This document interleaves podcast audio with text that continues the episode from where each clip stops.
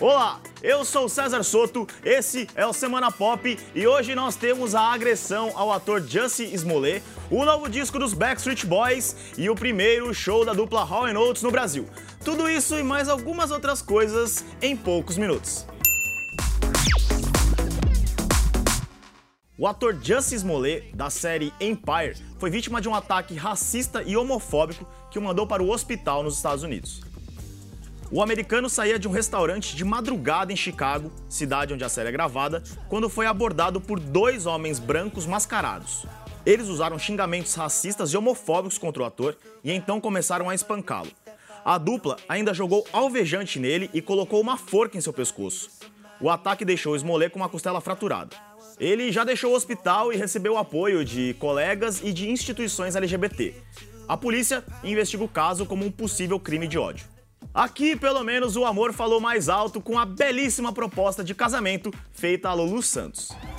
O cantor agradeceu o público de um show na Fundição Progresso, no Rio de Janeiro, quando seu namorado Clebson Teixeira entrou no palco e, de joelhos, mostrou as alianças.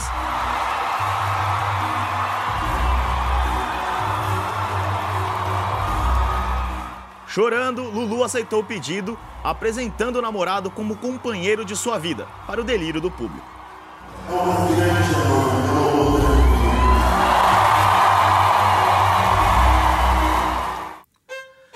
Como você roubaria um museu? Armas, fazendo reféns? Ou de noite, sem seguranças?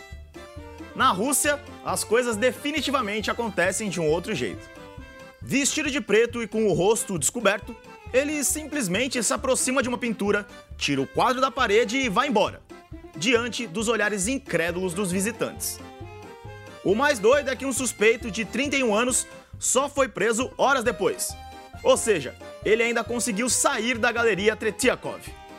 A pintura, estimada em 175 mil euros, também foi encontrada. Dá para acreditar que os Backstreet Boys existem há mais de 25 anos?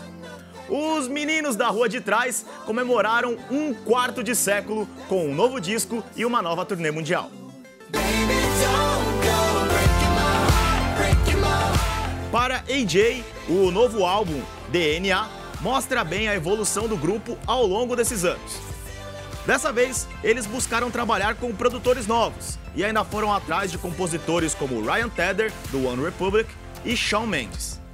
Na conversa com a gente, o cantor ainda riu quando soube que dividiu casais durante a última passagem no Brasil, quando o grupo se apresentou justamente no Dia dos Namorados.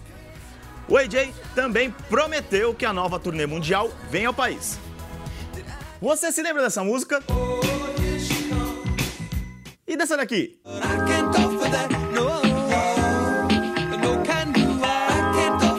Não, dessa daqui com certeza.